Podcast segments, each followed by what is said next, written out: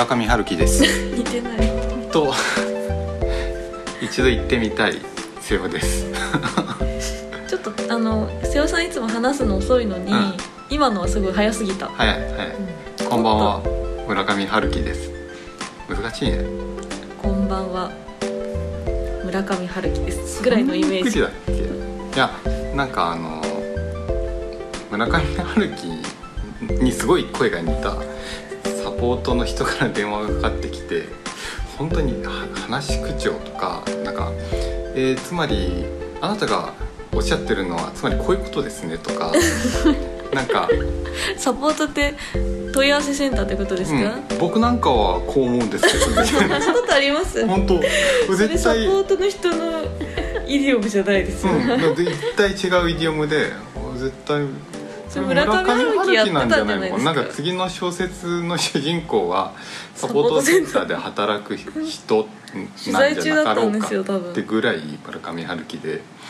でじゃあ最後になんか いありますかみたいなことを聞かれて「すいませんこんばんは村上春樹です」言ってもらえませんか言いたくなったぐらいのなやつでした。なんかで私も知り合いにうん。村上春樹に声そっくりの人がいて、本当？はい。本当に本当に本当に言ってもらいました。言ってもらいました。おおって。でもその人は知らラジオ聞いてない聞いからてないからね。うん。喋り方がね。そう。なんかしれっと今日永井さんいるんですけどなんか な永井さんの説明しな。いでも前にも出前にも演経験あるです。そう。なんかちょっと今今日は3人でやってます。こなんかの後は焼き鳥パーティーです。この後焼き鳥行こうみたいな話で、まあまあそれは置いておいて。いやなんかあの声のなんかその喋り方によってだいぶ人格左右されるなみたいなところがあって。うん。であのまあ第1回か出てくれてたあの恋ちゃん小泉さん。そっかえー第1回は恋ちゃんだったんだ小泉さんが最近なんか元ワイヤード編集長の若林さんのうんポッドキャストが面白くて聞いててその声真似を練習してるってことでそれでポッドキャストやりたいって。言うじゃん。でもあのみたいな。福山雅治も、うん。あの東京弁っていうかあのあの人長崎だから、うん。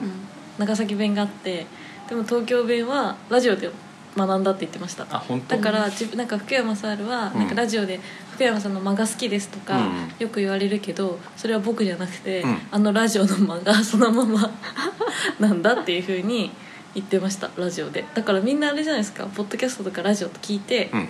こうインストールしようとするんじゃないですか。ね。理想的な話し方みたいな、うん。理想的な話し方ね。僕滑舌も悪いし話すの遅いのでなんかあんま真似できない。ジェットストリームぐらいしか真似できないかも。しれない懐かしい。大沢たかおみたいな。でも。そんな声良くないからな。難しいね。まあまあ。えそんなに話そうとしてたんだっけ？甘い毒。だ甘い毒だ。今日のテーマ。からなんかどういう流れでそこに行くんだろうってさっき言あったじゃないですか。かそっか。そうでした。こんな急にバッサリと今日のトピックは2つあるんですよね。2つある。まず1個が甘い毒。甘い毒についてなんか話してたんですよね。えっとなんかいろいろそれってどういうことかっていうと、まあ、世の中いっぱい甘い毒あると思うんだけれど自分がその時取り上げた甘い毒っていうのはなんかその承認とか達成感みたいなものとか自分としてのアイデンティティみたいなものをなんかインスタントに手に入れられるものはなんか怖いなと思って意識的に無意識的に人生から遠ざけてたってことにふと気づいて。サーフィンとバイクでしょ。サーフィンとバイク昔あのバイク乗ってて。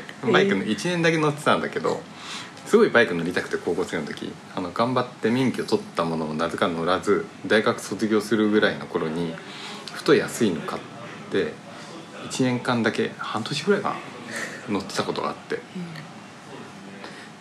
これはなんかあの自分バイク乗ってるんだみたいななんかちょっと趣味であったり。バイク乗りとしてバイのアイク乗りとしてデンティティ。のアイデンティティができてしまうと思ってなんか急に怖くなっちゃっ私そんなバイクのやめ方初めて聞きましたけど。たやめたおってバイクを振ったお金でライダースの革ジャン買った。もういらないじゃないですか。いらない。んだ今でも着て今でも着てる。るななんだろう。でサーフィンもなんかその20代の中盤ぐらいかな。急に、まあ、すごい忙しくて疲れてたんだけどふとなんかサーフィンの映画を見てあサーフィンやろうかなみたいな。でサーフィン友達と一回サーフィン体験スクールみたいなの行ったらなんか一回ロングボードだったんで立ててあ自然いいし海もいいなみたいな感じになったんだけどこれはちょっと人生に意味を与えすぎるってことになっていいじゃないですか 人そう生にそうそうそうあってなんかやめちゃった。ありませんそういうこと。甘い毒苦手症候群。うんなんだろう。私はないの。T さんはどうですか？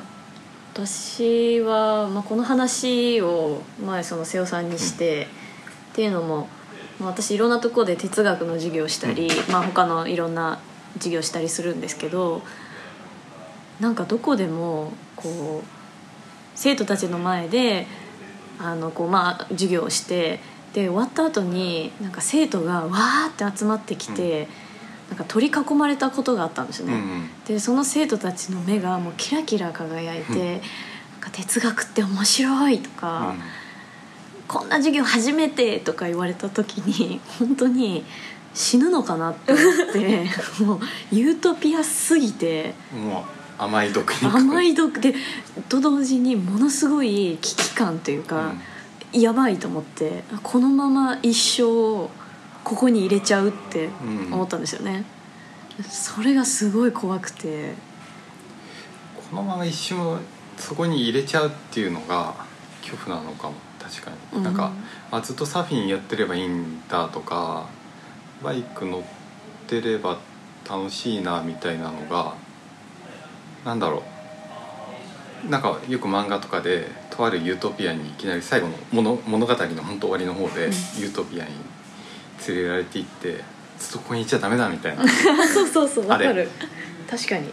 あれだ。それどういうことなんだろう。私全然分かんなくて多分もともと秋っぽいからなんかあんまりずっとここにいるみたいな感覚わかんないのかもしれない、なんか教育の話とかずずっとそこにいることは全然いいことだと思うしサーフィンとか好きな人はサーフィンずっとやってるのは全然いいと思うしバイク好きな人もまたそうなんだけれどこれ多分ねなんかは変なハングリー精神だと思う。気づいたのは。うん。なんかあの、まあ、サーフィン文化とかさなんかあの今若林さんのモノマネだったんだだけど。全然わかんない。全然わかんないあるじゃんみたいな。あの文化みたいな。なんかいやまあどうでもいいんだけど、えっ、と岡林さんはどうでもよくない。面白いんだけど。あのなんかそのもうすでに文化とかそこの良さみたいなのが確立されすぎている世界がなんかちょっと苦手なのかもしれない。でもそれが自分でやるっていうことはまた全然別のいやなんかそのサーフィンとそのレイさんのうん。甘い毒は別の種類の甘い毒じゃないですか、うんうん。なんかこうこうそこにいればみんながなんかすごい最高って常に言ってくれるみたいなところ。ああでも確かにそうだね。っていうのと他人からも認められるっていうことを自分でと自分自分でサーフィンこれが俺の道だみたいなのはまた違う毒の種類な気がするんですけどそうか。でもなんかその人に教えてわーって言われるとそそれ実は苦手で自分も、うん。ででも苦手な割にあのすごい先輩面とかしちゃうんだけどこういうことなんだよみたいなこと言っちゃうんだけど行った後にああやべえ怖えみたいな感じになっちゃうの あはー。すごいわかる。でもそれで怖いと思えるのってすごいなと思ってなんか大学生の時に本当半年ぐらいなんかあのちょっと自我を失ってうん。教職を取ってた期間があるんですけど、うんなんか近くに住んでる全然多学科の同じ教職取ってる人たちと、うん。なんで教師になりたいのかみたいな話をちょっと授業中にディスカッションするところがあって、うん。隣にいた男の子が人の人生に影響を与えたいって言ってて、うん。あすごい怖いじゃんと思って なんか俺俺が指導することでその子の将来が決まる。そういうところそういうことを俺はやりたいって言ってて、うんめっちゃ怖いんですけどって思ったんですけど、うん。その怖さをうまく表現できなかった当時は。その怖さでは僕はないんだよな実は。でもそれを、うん。なんてなんていうのかな。自分でえそういうこと？いや私は多分ねなんかね気持ちよすぎることって怖いじゃんあだからその人の怖さは多分影響を与えるって圧倒的に気持ちいいことじゃないですか。ああなるほどね。そうそれを別に良しとして、うんうん続けよガンガンやろうみたいな。でしかもその気持ちよさってあんまいいよ気持ちよさでもないし内実も、うんと思って怖かったのかな。なんか影響を与えたりとかすごい変革をもたらすことは僕は好きなのそれは全然平気なんだけどそのことに対しては全然怖いと思ってない、う んなん。かなんか仕事で「あこれは新しいですね」とか言うともうその日一日いい気分で過ごせる。それは甘い毒じゃないんですか？それはねきっと甘い毒なのかもしれない。まだ毒に気づいてる 危険な状態。けれどあでも多分整理が自分の中ではちょっとある程度ついてて自分の甘い毒に関しては、まあ、すでにある価値体系とか文化みたいのなやつの中でそのその規範っていうか良さみたいなことが定義されてる中でそのルールの中でやっていくっていうことがちょっと苦手っていうか。うん。でそれで苦手なんだけれどえっと逆にすごい楽しかったり気持ちよかったり気楽であったりできるところもあって、うんそれはそれで心地よいと思っちゃうのがあって、それがなんか深層意識の方で。その怖さっていうのはハングリー精神とか怖さっていうのは、うん。自分が既存のルールに縛られてることに気づかなくなるというかもしはその何に対してハングリーかっていうと新しいルールとか本当にそうなのみたいに疑うみたいなことをしたいっていうハングリー精神でうんなんかもう決められてるルールの中で最強になるっていうのは結局そのルールしに縛られてる状態うん。がつなんつまらないっていうかそこで自分をとどまれとどまってしまったら怖いみたいなそういう感じ。そうだね。まあ縛られるのがつまらないっていうよりかは多分、まあ、今ふと思ったんだけれどあんまりその一個のルールでやっていくのが得意じゃないっていうのがそもそも自己認識があって多分気分いいけれどあのどっかであすぐ頭打ちするぞみたいな。うん。上にはそのルールの中にはいくらでも上には上がいるぞみたいな感じ。あいるぞみたいなところとかあるのかなみたいな気がしちゃって。うん。うんまあ、別にサーフィンもバイクもなんか上には上がいるって世界観ではないんだけど。うん。でもなんか良さには一定のなんか法則がありそう。そうそうそう。なんかとかね。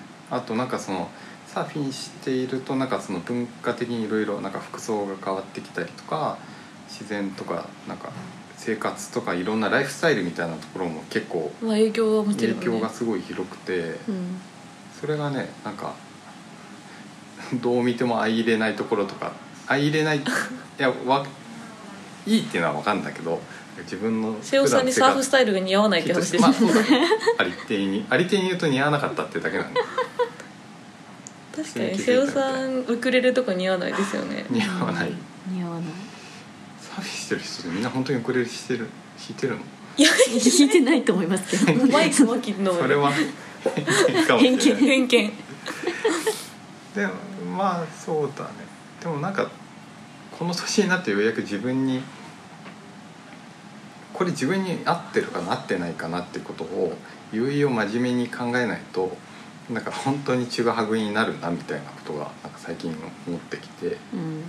なんか最近久々意識してきましたそれ。なんかすごい楽しいけど自分はすごい楽しいと思ってるんだけど、うん。人から見たら全然合ってないことってあるじゃないですか、うんうんなんか私は楽しければいいと思ってて、ちぐはぐだからそうある種甘い毒でも甘いならいいじゃんと思ってるタイプで、うんうん。でなんかだからそのちぐはぐさみたいなのも、うん。なんかこう自分が嫌なものをやってでそれでちぐはぐになってる自分の好き本来ありたい姿と今なっちゃってる姿がちぐはぐっていうのを私はなんか本末転倒でなんかよく嫌だなと思うんですけど自分がやりたいこととやってることっていうことが一致してるけどそれが自分のなんかなんだろう見た目とかしライフスタイル今までのライフスタイルとか他者からのイメージとかそれと合わないっていうのはなんかよくね？って 思うんですけど、うん。まあね。ダメなのかな？でもとしてたらちぐはぐではない？そうだからだからサーフィン楽しいと思ったらやればいいし、うん。サーフスタイル似合わなくても自分が好きだと思ったら着ればいいしなんかそれでなんか私がカウボーイハットにサーファーの格好みたいなのしてそれ全然海とカウボーイってどこにいるんですか？カウボーイは砂漠？なんだろう荒野 海と荒野でバラバラやんけみたいな感じになってもいやもう両方気に入ってるからさみたいに、うん。なろうと人はしてるんだと思ってたんですけど、うんうんうんうん。割とももうちょっとちぐはぐさみたいなの解消していく方向の方があるんですかね。うーんなんか今の話聞いて思い出したのが友達すごいおしゃれな友達がいてその子がなんだっけな着たい服と似合う服は違うんだよって言ってきて、うんあまあわかるわみたいな話になって、でその子はでも着たい服を着る子だったんだよね。でもう一個彼女が言ったので好きなのがあのおしゃれって寒いんだよっていうのがすごい好きで、すごい薄着なの,、うんうん。あのおしゃれを優先するから、うんでなんか肺炎になったりしてたんだけど。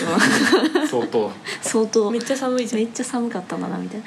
だからまあ確かにこれを是とするみたいなのはいいんだけどでもやっぱり有限だから私たちって、うん。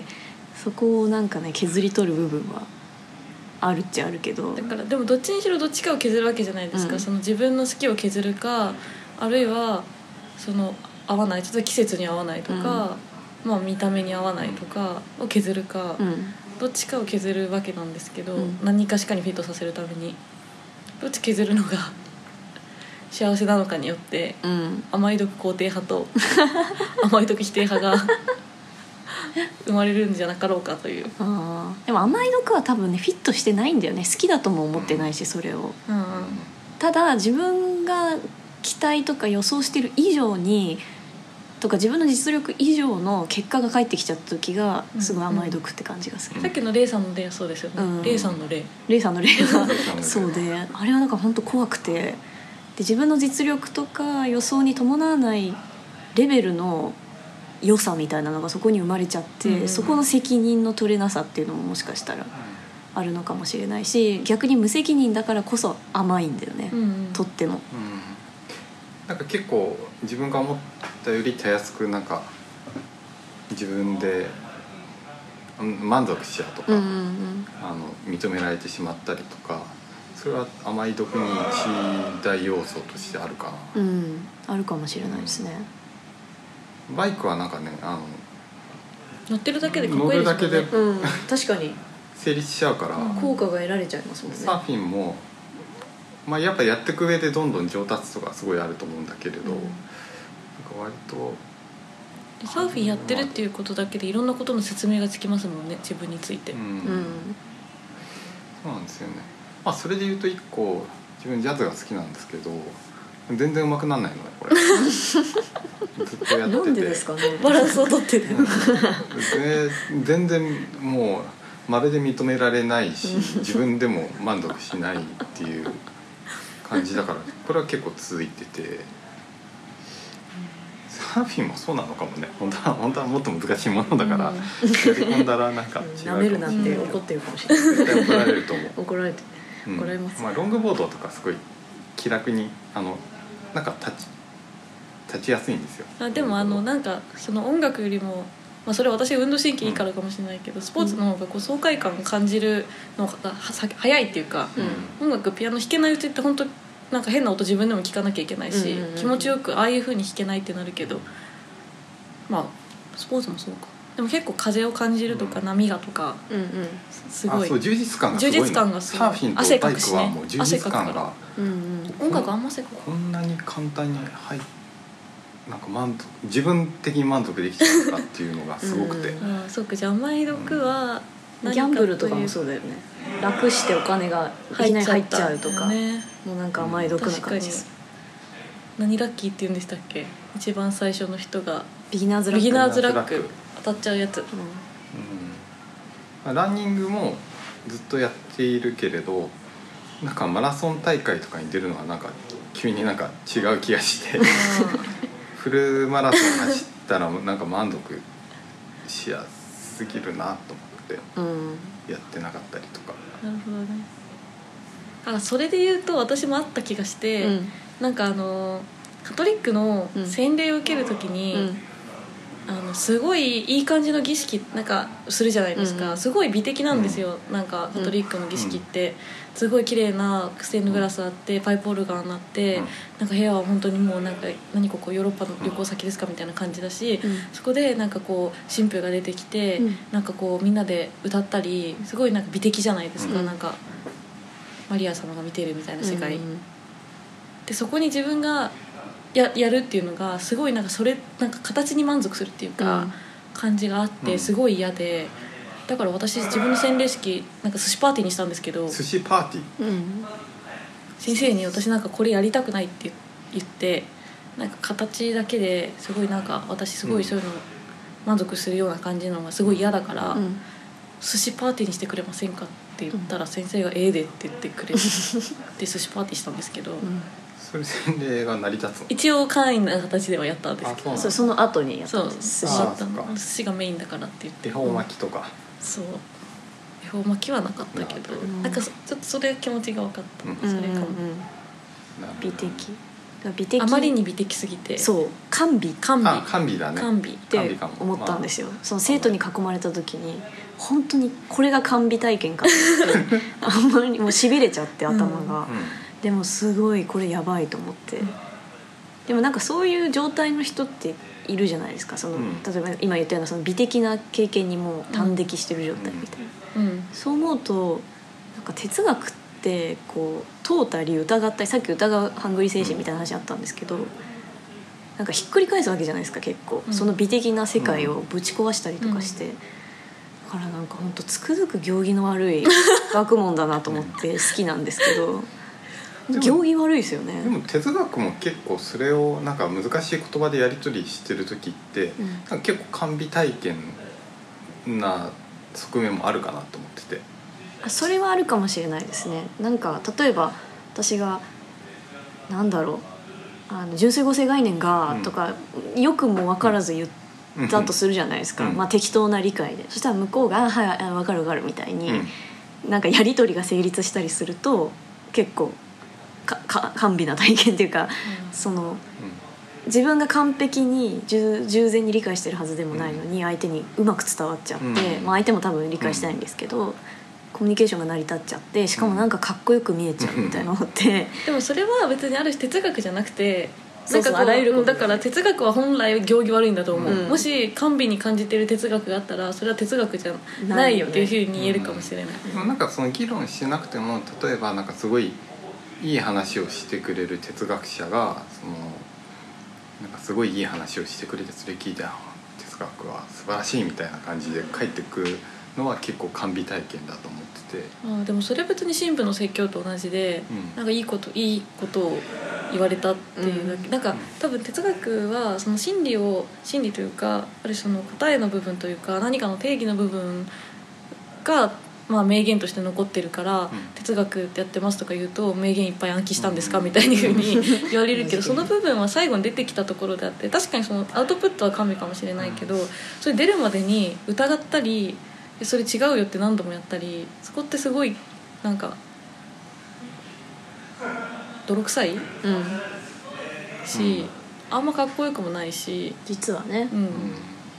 う、ん。そのなんか部分のこの泥臭いところが哲学でそれでなんかこういいことが出てきてなんとかはなんとかなのであるみたいな風に言ってうんみんなが「おお」みたいになったところはもうなんかそういうリリースの 部分としてそうなんかそうまあ答えではあるけどうん。またさらにそれがね疑われるっていうところの動性が哲学っていうのかもしれない。うんうん。はい。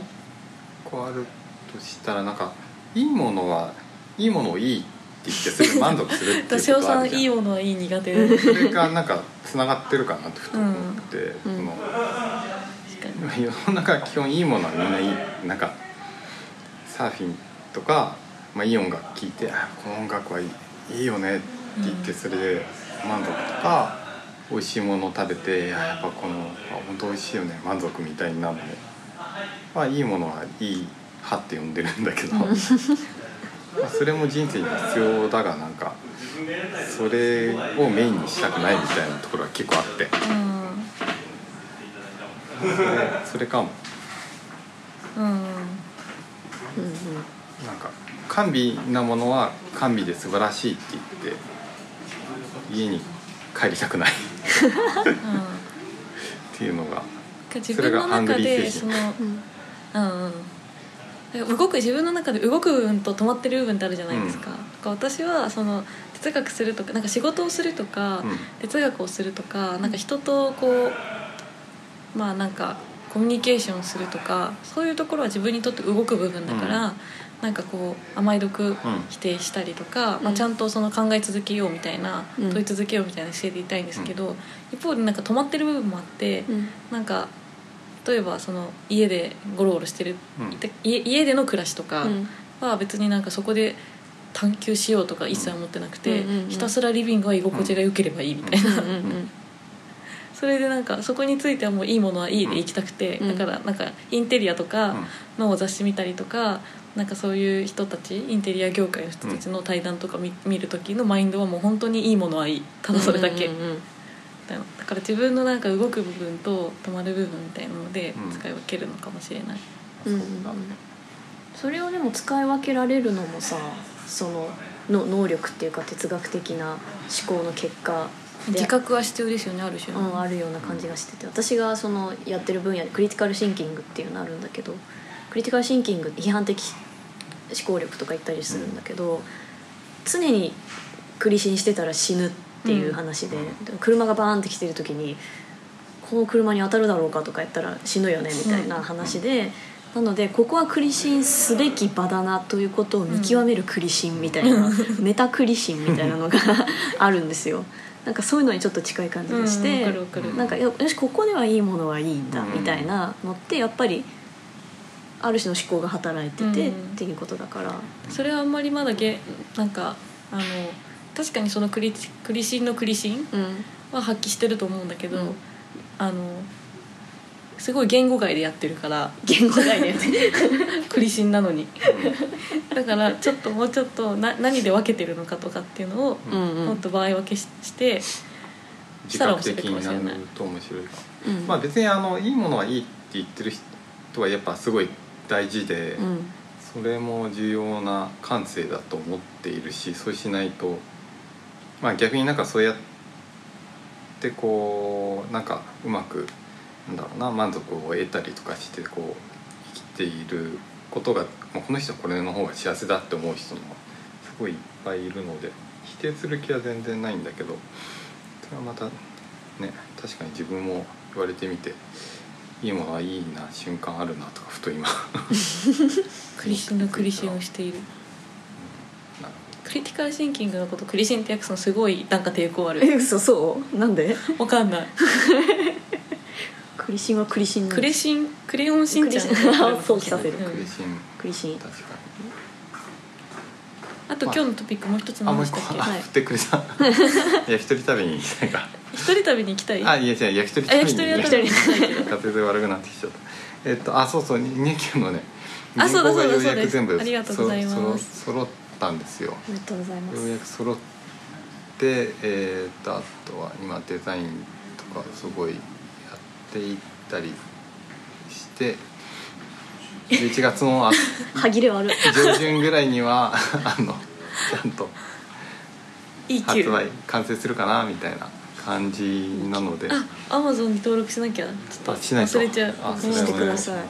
それやできればな。ちょっとねちゃんとイベントとかも今回はいろいろやっていきたいと思ってるので。前回の反省第1位があの売ら売るっていうことを忘れてたっていう。